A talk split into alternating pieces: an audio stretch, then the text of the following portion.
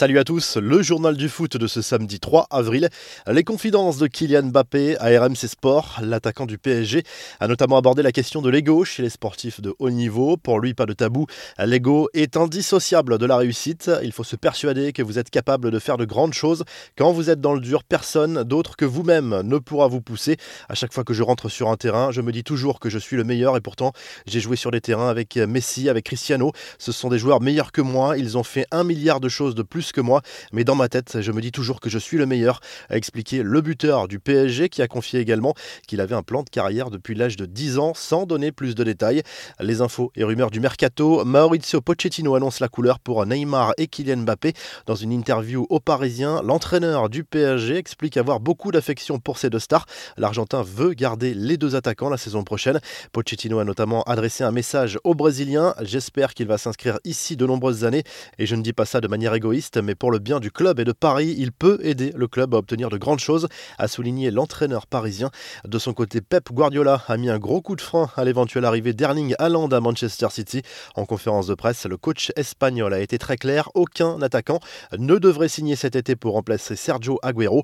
Autre entraîneur qui s'est exprimé sur l'avenir de ses joueurs, Jorge Sampaoli a évoqué les cas personnels de Florian Thauvin et Arkadiusz Milik. Le coach argentin veut garder le champion du monde français et son attaquant polonais, mais avoue avoir un doute sur les intentions du joueur prêté par le Napoli. Sampaoli a également parlé de Dimitri Payet qu'il compte garder lui aussi avec quelques conseils pour qu'il retrouve son meilleur niveau. Selon l'Argentin, cela passera par une condition physique irréprochable. Et pour clore l'actu mercato, Zinedine Zidane n'a pas échappé aux questions sur les déclarations de Kylian Mbappé cette semaine à propos des critiques difficiles à supporter parfois en France, avec un conseil en forme d'avertissement également. Le football a toujours été comme ça, plus vous êtes fort, plus vous êtes critiqué, il y aura toujours des critiques quand il sera moins bon et il y aura des choses magnifiques sur lui quand il sera bon, mais c'est vrai qu'ici, au Real, on est bien placé pour ça, à lâcher le coach merengue avec un large sourire. Les infos, en bref, très mauvaise nouvelle pour le PSG. Marco Verratti est forfait pour le quart de finale aller de Ligue des Champions face au Bayern mercredi prochain. L'international italien a été testé positif au Covid. Le milieu de terrain a pris la parole sur Instagram et promet de revenir vite sur les terrains avec au moins 7 jours d'isolement à respecter puis un test négatif à produire. Marco Verratti n'est pas sûr d'être opérationnel pour le retour au Parc des Princes. Enfin, une bonne nouvelle pour Eden Hazard. Le joueur du Real Madrid a retrouvé l'entraînement collectif, seulement quelques minutes passées avec ses coéquipiers avant de retourner en salle, mais c'est un signe positif pour la fin de saison. Enfin, le message sympa de Cristiano Ronaldo pour Ansu Fati sur Instagram.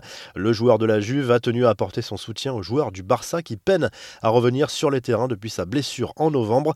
La revue de presse, le journal L'équipe consacre sa une et plusieurs pages dans ses colonnes au choc entre le PSG et Lille programmé ce samedi dans le cadre de la 31e journée de Ligue 1.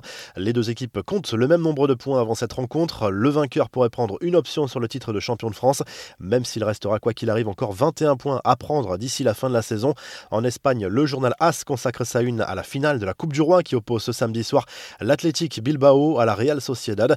Une finale 100% basque assez inattendue cette saison. La Real n'a plus remporté le moindre trophée depuis la Coupe d'Espagne en 1987. Bilbao a déjà remporté 23 fois ce trophée, mais le dernier remonte à 1984.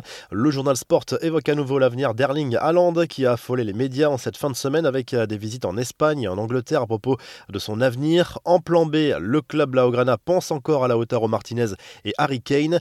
En Italie, tout sport se penche surtout sur le derby entre le Torino et la Juve en Serie A. La vieille dame ne doit plus lâcher de points en route pour garder un infime espoir de titre. Si le journal du foot vous a plu, n'hésitez pas à liker la vidéo et à vous abonner. Et à très vite pour un nouveau journal du foot.